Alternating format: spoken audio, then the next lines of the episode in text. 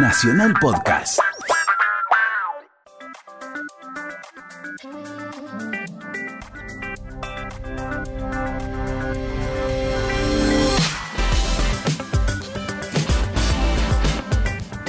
Bienvenido a la hora de Nacional Podcast, en la que vas a escuchar una selección de lo mejor de Radio Nacional y de todas sus emisoras. Soy Gisela López y te voy a presentar fragmentos de AM870, de Nacional Rock, de Nacional Clásica y de contenidos que se producen especialmente para Internet. Todo lo que vas a escuchar hoy lo podés bajar en cualquier momento, desde cualquier computadora o dispositivo móvil y volver a escucharlo cuando quieras. Si tenés iPhone o iPad, podés buscar Radio Nacional en la app Podcast que ya tenés instalada. Y si usas un Android, podés descargar cualquier aplicación gratuita de podcast en el Play Store y buscar todos nuestros contenidos que ya están ahí, esperándote. Vamos a empezar con uno de los hits de la temporada 2017. Zeta Bocio y DJ Buey conducen audio en la medianoche del sábado por Nacional Rock y presentan semana a semana lo mejor de la música electrónica argentina y a sus protagonistas. Hace unos meses tuvieron en su programa a Daniel Melero, un referente histórico del rock y de la electrónica local, y productor de discos legendarios de Soda Stereo como Canción Animal y Dinamo. Su reencuentro con Z en el aire de Nacional Rock fue uno de los contenidos más descargados del año pasado. Te invito a escuchar el comienzo de la charla. Audio, sábados, 23 a 1, Nacional Rock. Acá estamos eh, en, en el- en esta especie de fogón electrónico que se armó. eh, no, Se podemos, está descontrolando el programa. Sí. Traes a tus amigos acá. no podemos arrancar porque nos pasamos contando un montón de anécdotas que ya, ya las contamos. O sea, ya se, El himno fue el más largo de la vida. Es lindo que lo privado sea privado también. También. Sí, tenemos mucha historia acá con, bueno, el invitado de hoy que es eh, uno de los eh, pilares, próceres de... Yo creo que si no hubiese, ex- él no hubiese dedicado su vida a esto, no, la electrónica acá no hubiese sido lo mismo. Yo opino más o menos parecido y cuando van apareciendo otros invitados nos Cuando van había, que estar confirmando real- eso. cuando había que estar realmente loco, eh, porque tenías que estar totalmente loco y fuera del sistema Sin sentido. para hacer, ¿no? Sin sentido, la música electrónica era eso en aquel momento, él lideraba a los encargados, Daniel Melero, acá, hoy es mucho más. Un artista Eh, electrónico, sí, me parece. yo siempre me sentí rockero. O sea, sinceramente, cuando, cuando tenía grabadores y mis primeros aparatos, me sentí ro- uy, me sentí rockero hasta cuando golpeo el micrófono al hablar. Pero no, digo, este sí admito que del sintetizador lo primero que miré es el panel porque las teclas siguen siendo un enigma para mí. Sí, porque vos tenías eso, nos lo decías, eh, porque nosotros además somos amigos de, no de la infancia, pero de cuando realmente... Sí, de la, eh, de la infancia artística, de la Eh, más de- noble tal vez. exactamente, sí. de Cuando lo- estábamos, no sabíamos si estábamos haciendo bien o mal. Sí. Y, y para más se encuentran con uno que lo que era mal no era su modelo y, No. va- y tuve el, el halago de que me admitan. Y encima con, con- bueno, yo- vos tenías la primera formación de los encargados que era exquisita, que no la gente no llegó a conocer tanto porque no llegó al la- disco. que era de tres teclados. De tres teclados sí. cuando no había secuenciadores y cada uno tenía que tocar, el baterista tocaba la batería electrónica. Es una maravilla. bueno, vos tenías eh, un sistema con grabadores, ¿no? Que eso me Tenía impactaba mucho. grabadores, las cámaras estas de eco que empezaban a hacer loops, o qué sé yo. Este, me acuerdo que tantas cosas de esa época. En realidad yo he puesto mucho esfuerzo en no entrenarme, eh, en no mejorar mi técnica al tocar lo que sería la interfaz de las teclas o mismo de la guitarra, porque me, he atrevido bastante Ah, con la guitarra. con la ¿no? guitarra, pero sí, Este, pero bueno, vos te has atrevido y bien que lo hiciste en Camaleón, ¿no? Pero digamos, este para mí es muy importante en el criterio que manejo mantenerme en el concepto mucho más que estar eh, hablando de música, que para mí hubiera sido siempre tener que estudiar algo para hacer algo que ya hacía. Exacto. ¿No es cierto? Y, y siempre eh, eh, he tenido la suerte de, de encontrarme y saber encontrar gente que apreciaba eso y que aprecia eso. Nosotros con Gustavo te- siempre te contábamos, eh, teníamos como una prehistoria de la que a veces nos Sí. avergonzábamos un poco, que tenía más que ver con el rock progresivo y con cosas que cuando vino el punk eh, habían quedado como un poco...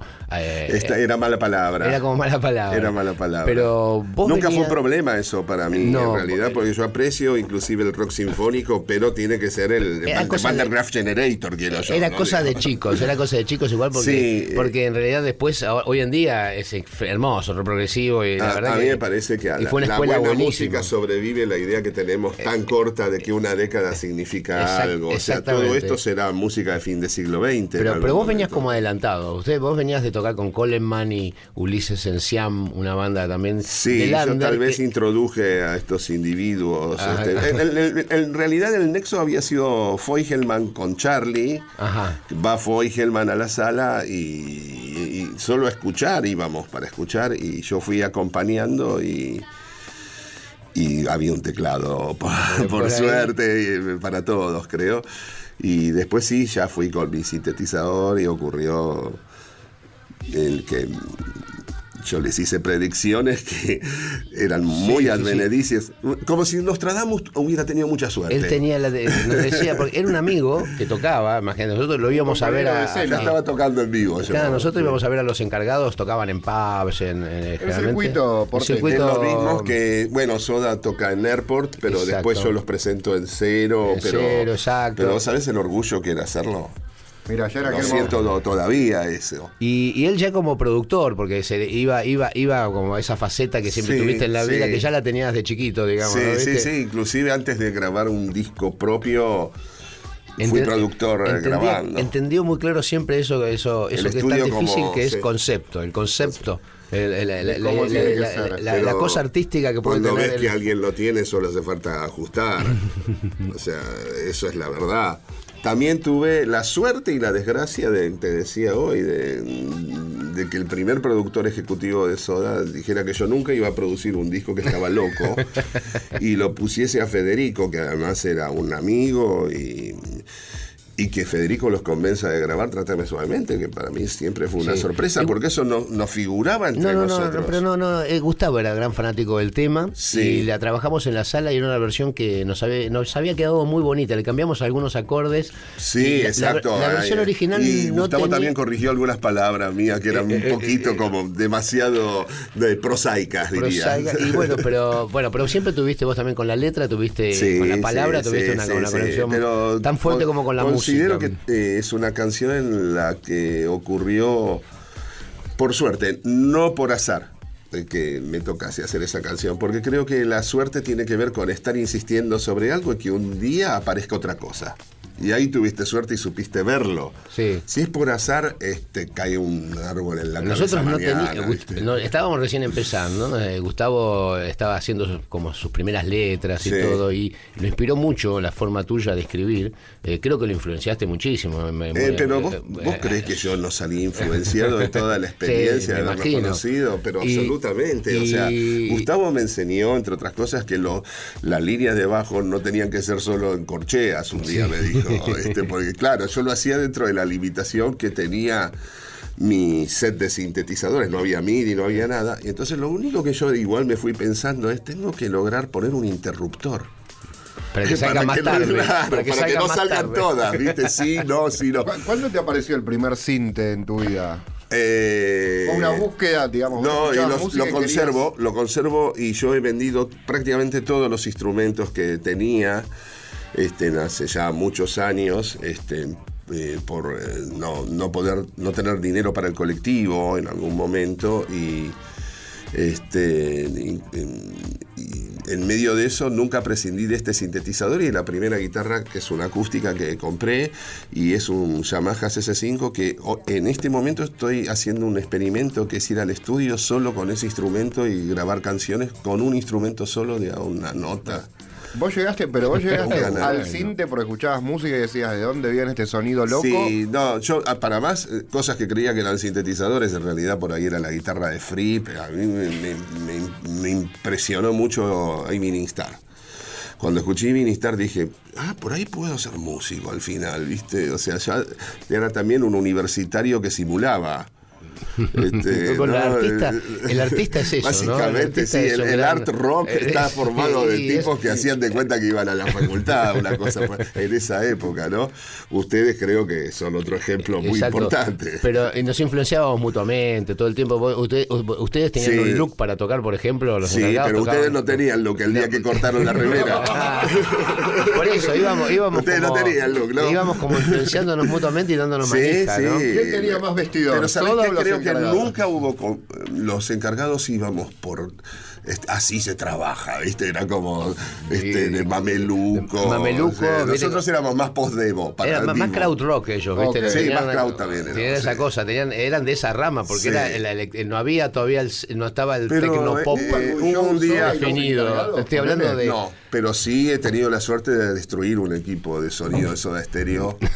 una noche Eh, en cero, una noche una noche que no nos vamos a olvidar Yo jamás logré la frecuencia está- absoluta ese sí, día. sí, sí. Se, había comprado, se había comprado un Pro One que generalmente Sí, viene, viene muy una- poderoso. viste con una ganancia muy grande no había ningún tipo de protección y teníamos el sistema de Charlie del viejo de Charlie que lo robábamos lo afanábamos Uh. Para usarlo en las de noches jazz. En las noches importantes no un, era un sistema Yamajita de No, voces se me bancaba el equipo, ¿Viste? pero nunca grave Era- tan. Eran cuatro, seis canales, creo que tenía la consola, Sí. era una potencia, ¿viste? Sí, entonces la idea era meter en uno de esos canales el Pro One, que inmediatamente hizo así, ¡boom! voló todo. Así que. Y ocurrió lo más hermoso que tiene el rock, que la música ocurrió igual porque terminaron, creo, conectados. Terminamos bajo. conectados a unos equipos de. Después, lo del el bajo, yo bajo no tuve la culpa, Y, ¿eh? que- y quedamos, y quedó el equipo de Gustavo nada más. Y no eh, estábamos todos el- medio adentro, sí. o, o varios. Estaba, estaba el equipo de Gustavo, en el equipo de Gustavo salía Y vos todo. estabas ahí. Hasta que voló también el equipo de Gustavo y quedó la batería nada más. Y cantando a capela, ¿viste? Cantando y el público lo apreció, y ¿eh? bailando y, llevando adelante el show, terminamos, ¿me entendés? De hacer el, el último tema sin ya nada más que con la batería y bailando y poniéndole onda. Yo revoleaba el bajo, ¿viste? Era un Eh. A mí eso con los años me confirmó el error que es que los músicos crean que la música sucede cuando tocan. Exactamente. Porque ahí quedó claro que la música sucedía aunque no pudiera tocar nadie. Aunque no podía tocar nadie, pues no había Y- más y posibilidad. fue un show hermoso, Hermoso. sí, a, la, a la vez, qué sé yo. Y Además, siempre fue risa. Fue- este quedamos a- a- económicamente arruinados por todos los equipos. tuvo que pagarle el equipo. el- Exacto, un el equipo- a un equipo tomado prestado más, mal. Más difícil, hubo durante meses hasta que juntamos la guita para poder arreglarlo. Eh, Tito justo había en una, te- en una temporada donde estaba, las últimas eh, temporadas donde laburaba mucho la banda cuando venía el verano y salía a tocar todos los sábados y Charlie era el sonidista y me llamaba a mí que había que alquilar un sistema de sonido, que teníamos que juntar guita para alquilar un sistema de sonido al viejo para que no se enterara que el de él estaba quemado. hasta que Es una juntamos guita maravilla, y ¿no? hasta que lo Pero pudimos arreglar. todavía, claro, generaba el show de Tito Alberti. Era, sí, todavía estaba- entre fuera- todos los gastos se disimulaba el robo de soda estéreo. Claro, era una cosa, exactamente, como En Charlie. donde yo fui partícipe Charlie, necesario. Charlie- Charlie, el hijo de Tito, era el que le hacía la gamba de hacerle el sonido. El operador. El operador. Entonces él manejaba la camioneta, armaba todo, era el que hacía todo el kilómetro. Él se- el viejo se subía, tocaba, cantaba por el micrófono, pero los, ¿viste? el, el sistema era otro, no era el, era el de Y. Tito era muy exigente con Charlie y lo trataba con mucha desconfianza. Y un Y día bueno, me tocó hablar con, con él. que y vos sabés la anécdota. Sí, sí, esa. Yo sí. Termino hablando con el padre de Charlie diciéndole que comprenda que su hijo está destinado a ser uno de los artistas más importantes de la Hispanoamérica, le digo, creo yo. ¿Y cómo te miraba Tito Alberti? No, no, fue por teléfono. Yo me atreví solo por eso, sino No, el él te- nombre. te- te- el viejo te atendía y se ponía a hablar con vos. Sí, tenías y, esa- y- y lo- tenía y- esa cosa, y lo, sí. re- y lo mataba a Charlie. Le daba mal, le daba mal, le sí. daba mal. Ahora, era, era una característica. este- a la casa de Charlie para hablar con Che, te atendía el viejo y te decía, este pijo, ya, ya, te hablaba del hijo. Perfecto. No, eh, Se bardeaban entre sido muy bateristas afortunados. encima. Es muy bueno que se bardeen entre bateristas. Sí, eh, bueno, eh, vamos a decir una cosa. Charlie recién se puso de pie cuando pasa el temblor, ¿no? Tito estuvo siempre de pie, ¿no? Si querés escuchar la charla con Daniel Melero completa o conocer más sobre el panorama de la música electrónica nacional, podés bajarte todos los programas de audio con Z y Buey en radionacional.com.ar. Nacional Podcast. Nuevo programa. Esta semana comenzó la segunda temporada de Resaltadores, el programa de Gustavo Noriega y Luciana Vázquez dedicado a los libros y al mundo que los rodea. Ahí no solamente entrevistan a escritores consagrados, sino que también charlan con editores, libreros, jefes de prensa y hasta lectores. Para arrancar el año conversaron con Magalí Echevarne, autora de Los Mejores Días, libro de cuentos escritos a lo largo de varios años con una perspectiva femenina muy particular. Antes de publicar su primer libro, Magalí trabajó años como editora. Así que en esta charla con Gustavo y Luciana nos cuenta cómo fue esa transición y cómo conviven ambos oficios. Tenemos una visita hoy, querida Luciana, una escritora que escribió su primer libro, un libro de cuentos que acabo de descubrir que a los dos nos gustó muchísimo, así que lo vamos a conversar con ella. Se trata de Magalí Echevarne. Magalí, hola, buenas noches, gracias por estar acá. Buenas noches, muchísimas gracias por invitarme. Escúchame, mm, sos de Puan. soy, soy una eterna puaner. ¿No, estás recibida? No, no estoy recibida. Es mucho mejor no estar recibida, porque estás siempre en una especie de adolescencia. me, hace más juvenil. Claro. Eh, me da mucha culpa no estar recibida, eh, pero hace poco me enteré que mi jefe tampoco eh, tiene el título ah, Juan Boido. Entonces me, me, calmé un poco. En un momento llegué a pensar que me iban a echar de la editorial si, no, si no llevaba el título, en esos sueños así que te torturan a la noche y dije, no me van a echar, siempre me se van a dar cuenta. se van a dar cuenta y me di cuenta de que Juan tampoco tiene el título, entonces me calmé un poco. Excelente. Aclaremos que trabajás en Random House. Random, sí. Sos una editora de Editora, eh, bueno, somos muchos editores y el director es Ignacio Boido, Juan Ignacio Boido, y hizo letras y bueno, siempre hablamos de eso, pero la otra vez me contó que no había ido a buscar su título, entonces me calmó un poco saber que no soy la única. Está muy bien, pero ¿te falta mucho? O no, solo exámenes, pero ah. son instancias que me ponen muy nerviosa. Ah, Tres exámenes. ¿Sufrís con los exámenes? ¿Sufrís con las entrevistas personales. Sí, sí, tengo pánico escénico. Oh. pero hay que decirlo que escribiste un libro precioso, son ocho cuentos, los mejores días. Vamos a estar hablando de eso y de muchas otras cosas. Tenemos todo el programa para conversar con vos, este, querida Magalí. Maga, te dicen. Maga, Maga. sí, sí. Eh, yo siempre pienso que escribo para no hablar, porque me cuesta y no me gusta. Y bueno, terminas hablando. Claro, cuando. O en talleres. Cuando escribís demasiado bien, este, al final terminás. Este, terminás dando explicaciones. Obligado. bueno, eh, el primero que nos habló de los mejores días fue Santiago Liach, que estuvo acá. y ¿Vos hiciste talleres con Santiago? Sí, su muy alumna y muy amiga, las dos cosas. Eh, hice taller con él. En, yo hacía la carrera de filosofía, en realidad, primero, y después me cambié a letras. Y cuando me cambié a letras, eh, conocí a Julieta Mortati, que es la, además la editora del, del, libro, que lleva Tenemos las máquinas, que es esta editorial pequeña, y me habló de Santiago Liacho, no lo conocía. Fuimos a su casa, era el año 2006, creo. Eh, vivía en un departamento en Agüero y empezaba a dar los talleres, pero eran muy punk, no es este sistema organizado que tiene ahora. Sí, ahora tiene como una factoría. Ahora tiene una, una o sea, en otro país país. el McDonald's de los talleres literarios. sí, sí, sí. No, mucha organización, pero en ese momento eran nada, eh, poetas que iban a su casa, chicas como nosotras, que chicos que, que escribíamos o teníamos blogs en esa época y llevábamos textos. No era esta organización. Él dice que conozco su, su pasado salvaje de, los talleres. Escúchame, y eras muy chica porque hace más de 11 años, de sí, 12 sí, años. Sí, y, y llevábamos textos y eso por año fui a su taller, después eh, hice taller con Esteban Schmidt, eh, con Marina María hace un tiempo y ahora ya no voy, o sea, voy con Santiago a veces una vez al mes cuando tengo algo Haces controles, como sí, hace psicoanalista. Sí, sí, sí. Sí, es mi psicoanalista, básicamente. Me imagino que debe abarcar eso. Y leí por ahí que fuiste a la cancha de Central, fuiste al gigante de Arroyito. sí, fue la primera y única vez que fui a la cancha. Bueno, fui a la cancha de talleres de remedios de escalada, yo soy de ahí. Mi papá era jugador de básquet de, talleres y sigue yendo a la cancha. Y, mm, me, había llevado una vez, pero la cancha de talleres de escalada muy pequeña. No es como el gigante de Arroyito. Y fue emocionante la experiencia en Arroyito. Fuimos con Julieta y con Lucas Liache esa vez. Ajá. Así que. ¿Y te acordás cómo salió el partido? Creo que perdió Central, me parece. No, me encantó el creo, me, parece, me parece. No le estaría interesando demasiado. Bueno, el hecho de que no te hayan llevado más a, Tal vez era una cuestión de cábala. Ahora teoría de que no, no está. Bueno, y en todo ese, tiempo empezaste a desarrollar una escritura. ¿Por qué arrancaste, digamos? ¿Por qué, qué, era lo que tenías vos a los veintipocos años?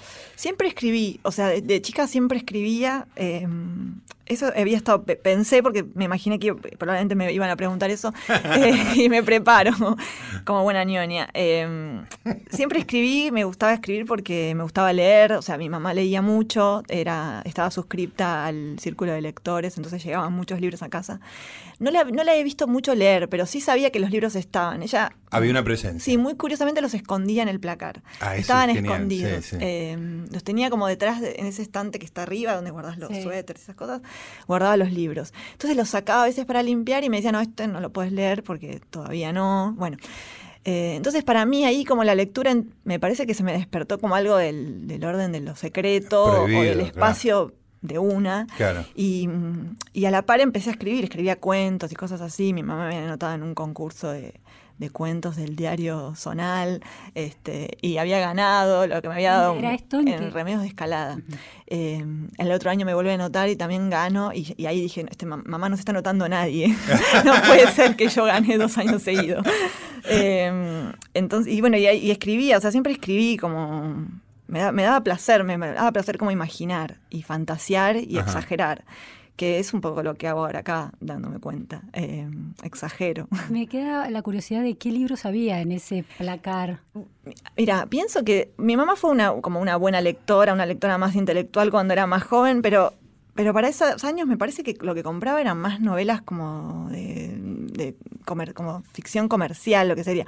Pero sí el primer libro que le robé y que leí sin que ella supiera, y yo era muy chica, tenía 12, 13 años, era, fue Flores robadas en los jardines de Quilmes, que, y me, había notado como voces en ese cuaderno de ideas, eh, todas las palabras que no entendía, que hace unos eran años lo encontré, eran miles, eran miles. y sí me quedó, me acuerdo de ese libro. gran libro. Sí, gran libro. Y me había quedado mucho eh, que de hecho esto lo escribí, que él en un momento escribe, no me acuerdo, ya ni siquiera me acuerdo demasiado de la novela, pero eh, que entra a un departamento y el departamento olía a sexo y a ajo. Y ya en el momento me pareció que el ajo iba a tapar todo. que dije, qué lección rara, porque sea como sea que huele el sexo, el ajo lo va a tapar. Claro, deberías haber pensado, lo que debe ser el sexo que, compite en olor con... pero no tenía ni idea, pero me quedó, mira algo que me quedó que no sé, pasaron no sé cuántos años. Y hay otra palabra que te quedó porque leí lo que vos escribiste sobre esto, que es eh, ah. cortito y precioso, eh, la palabra endeble. Es cierto, es, que cuando escribí ese texto tenía esa lista cerca, ahora ya la ah, perdí. Estaba endeble, estaba burgués, que tampoco sabía qué era.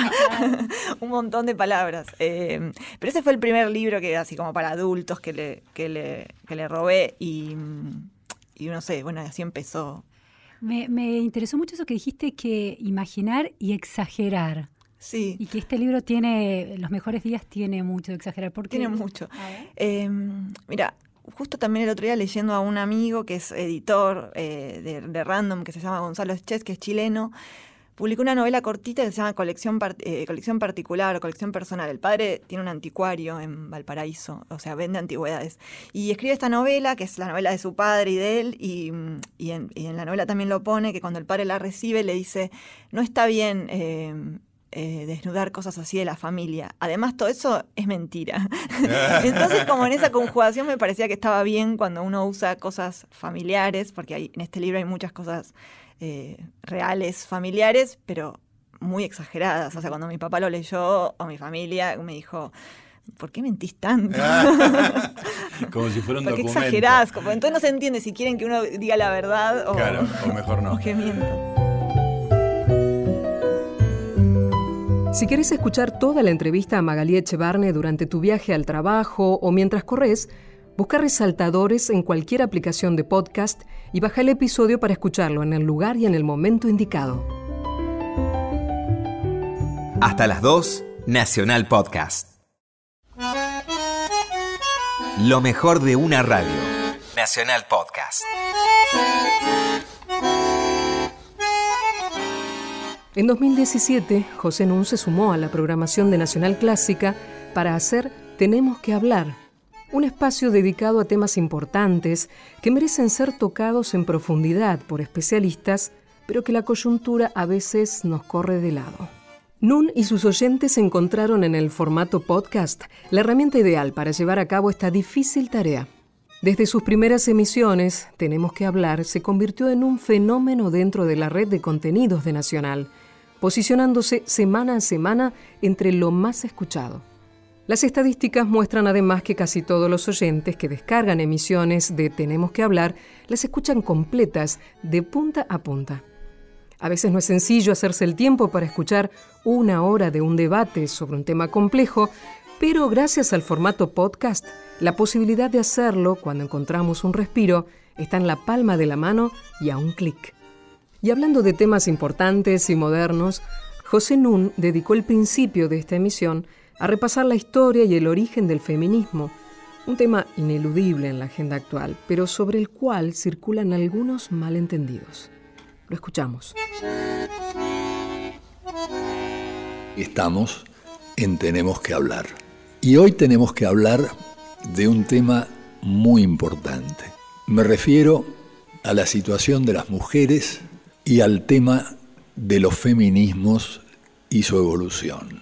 Para ello, vamos a tener la inestimable colaboración de una de las sociólogas sin duda más importantes de América Latina, que es Maristela Esbampa. Y en las pausas musicales nos va a acompañar Alison Balsum.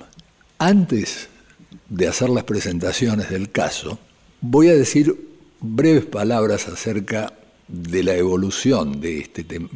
Hay un periodo que es el periodo de fines del siglo XVIII, algunos remontan las reivindicaciones por la emancipación de la mujer al siglo XIII, pero para atenernos a los que más sabemos, a fines del siglo XVIII se ubican las precursoras de las luchas por la igualdad de los géneros. En Inglaterra, Mary Wollstonecraft, en Francia, Olimpia de Gouges, Ustedes saben que la Revolución Francesa ocurre en 1789 y proclama la Declaración de los Derechos del Hombre y de los Ciudadanos. Dos años después, Olimpia escribe la Declaración de los Derechos de la Mujer y de la Ciudadana, alzándose contra la tiranía del hombre. Y Robespierre la manda a la guillotina en realidad no solamente por esto, sino porque se oponía a su política del terror. Ingresando al siglo XIX, en Francia, Flora Tristán, que debo aclarar eh, era de familia peruana, eh, Flora Tristán vincula la reivindicación de los derechos de la mujer con la clase social. Y en 1842 publica un libro que se llama La Unión Obrera, donde dice, la mujer es la proletaria del proletariado. Hasta el más oprimido de los hombres quiere oprimir a otro ser, su mujer. Luego, especialmente en la segunda mitad del siglo XIX, y sobre todo en Estados Unidos y en Inglaterra, se va a desarrollar el movimiento de las sufragistas, que exigían el voto para la mujer. Es notable que las sufragistas norteamericanas participaron en las luchas por la abolición de la esclavitud, pero cuando termina la guerra civil en Estados Unidos, se le concede el voto a los negros, pero no a las mujeres. Recién la enmienda 19 de 1920 le va a dar el voto a la mujer en Estados Unidos. Casi lo mismo ocurre en Inglaterra, donde después de la Primera Guerra Mundial se les otorga el voto a las mujeres. El punto de partida y casi de llegada de las sufragistas era la idea de la igualdad ante la ley. Énfasis en la educación y en tener los mismos derechos ciudadanos que el hombre. Esto va a cambiar en el sentido de una radicalización y replanteo del tema después de la Segunda Guerra Mundial. Juega un papel clave acá el libro de Simone de Beauvoir, 1949, El segundo sexo, donde, entre otras cosas, dice No se nace mujer, se llega a serlo. Unos años después, este nuevo feminismo va a estar representado por Betty Friedan y su mística de la femineidad.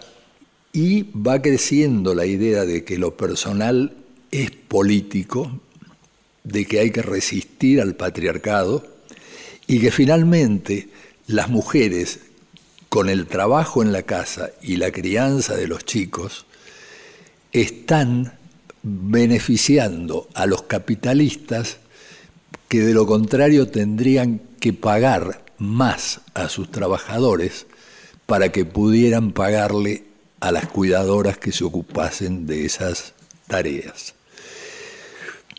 En 1960-1980 se radicaliza el feminismo, aunque continúa el feminismo liberal, el feminismo socialista, el feminismo de la diferencia. En nuestro país, desde comienzo del siglo XX, se distingue una corriente burguesa de una corriente clasista y sufragista. Poca gente sabe respecto a la corriente burguesa, poca gente sabe, creo, que en el Colegio Nacional de Buenos Aires, que hasta hace muy pocos años eh, no admitía mujeres, sin embargo, desde fines del siglo XIX, las mujeres de la clase alta pudieron tomar clases, solo que sin ir al colegio. Rendían examen periódicamente.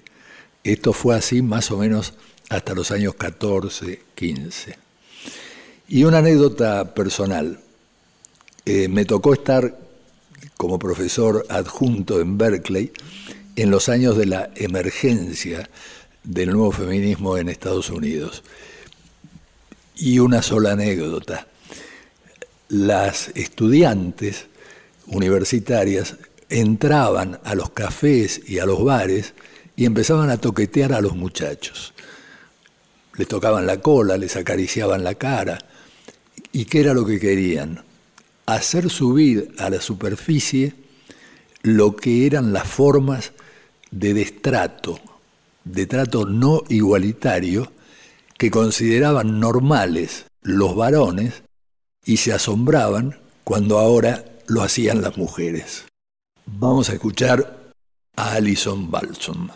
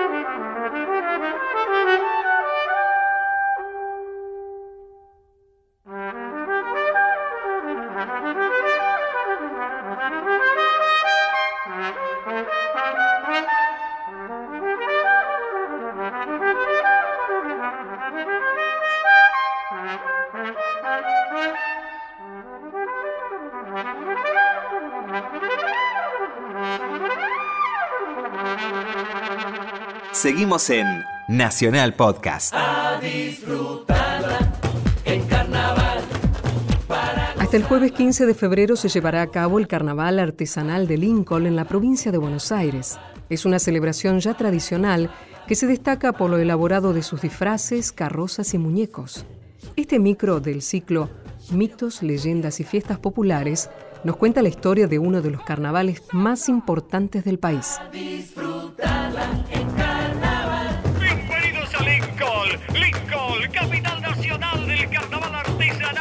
En Lincoln, provincia de Buenos Aires, el carnaval más loco del mundo. A disfrutar, a disfrutar, a disfrutar, disfrutar. En abril de 1865 asesinaron al presidente republicano Abraham Lincoln. En Argentina, y por iniciativa del por entonces legislador Dardo Rocha, se decidió que la primera ciudad que se fundara en el país llevaría el nombre del mandatario estadounidense. Así nació Lincoln, tierra de colonos. Rápidamente se definió por la agricultura y al comienzo del siglo XX comenzó a celebrar un modelo de carnaval que hasta el día de hoy sobrevive con características únicas. Un linqueño de origen humilde supo ganarse un lugar entre los escenógrafos del Teatro Colón de Buenos Aires e importó a su ciudad la técnica de la cartapesta. Hijo de francesa y español, Enrique Alejandro Urcola tuvo su primera travesía humana en el carnaval del año en que nació, 1908. Hoy su hija Amanda, más conocida como Goldie, desde el Museo Urcola, transmite la historia y la tradición linqueña que desde 1928 adoptó la se estremece. Mi padre desde muy jovencito realizaba motivos para el carnaval de Lincoln, pero él era muy humilde. Lo único que encontraba barato era el barro. Y en el mes que cumplió los 20 años presentó la primer carroza de cartapesta, porque hasta ese momento usaban madera o chapa y los motivos eran rígidos y él en cambio hizo muñecos que desde esa época se movían y saludaban. Yo quiero gozar, yo quiero gozar, yo quiero gozar, yo quiero gozar. A comienzo del siglo pasado, los motivos eran propulsados a tracción a sangre, entre ramos de flores naturales y serpentinas. Luego, los mecánicos de Lincoln sumaron algún vehículo a motor y piezas de trilladoras y trozos de elementos de hierro. De aquellos fierros se llegó a las atracciones mecánicas y autos locos que hoy sorprenden a los visitantes. Goldín Urcola sabe de esas historias porque se las contó su padre y porque ella las disfruta con sus 75 carnavales. Con la creatividad en Lincoln surgieron grupos de mecánicos que han hecho cosas maravillosas. Los autos locos, que fue la familia Bernini, también en el taller de Palma y, por ejemplo, hay un Fiat 600 que se corta por la mitad y andan las dos mitades, hay uno que lo dejan solo y anda solo por el corso. Hay otro que se llama el bandoneón de Pichuco y se arruga como un bandoneón y se estira. Esta noche vuelvan los recuerdos, la ilusión y el asombro del ayer. De la mezcla de ladrillo con barro que utilizaba Enrique en sus creaciones, pasó a la cartapesta, que hoy sigue evolucionando con la utilización del telgopor. Una historia que queda inscripta inclusive en el escudo de la ciudad, que luce una corona en reconocimiento al carnaval.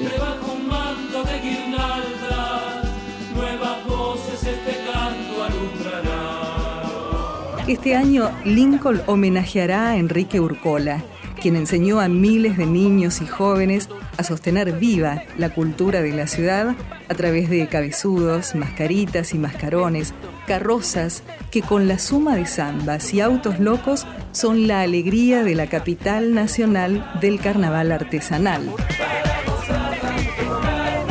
Su hija destaca la importancia que tuvo su padre en la construcción y trasvasamiento generacional del carnaval linqueño.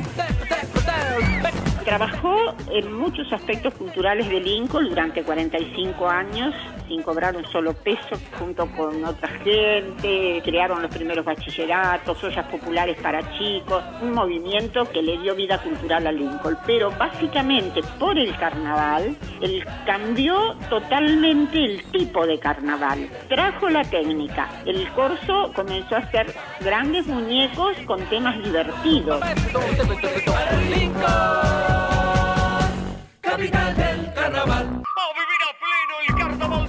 El ciclo Mitos, Leyendas y Fiestas Populares recorre todo el país destacando algunas de las celebraciones y tradiciones que todos deberíamos conocer. Podés escuchar estas historias buscando el podcast Especiales, disponible en la web de Radio Nacional, en Apple Podcast y en todas las aplicaciones de podcast del Google Play Store. Hasta las 2, Nacional Podcast.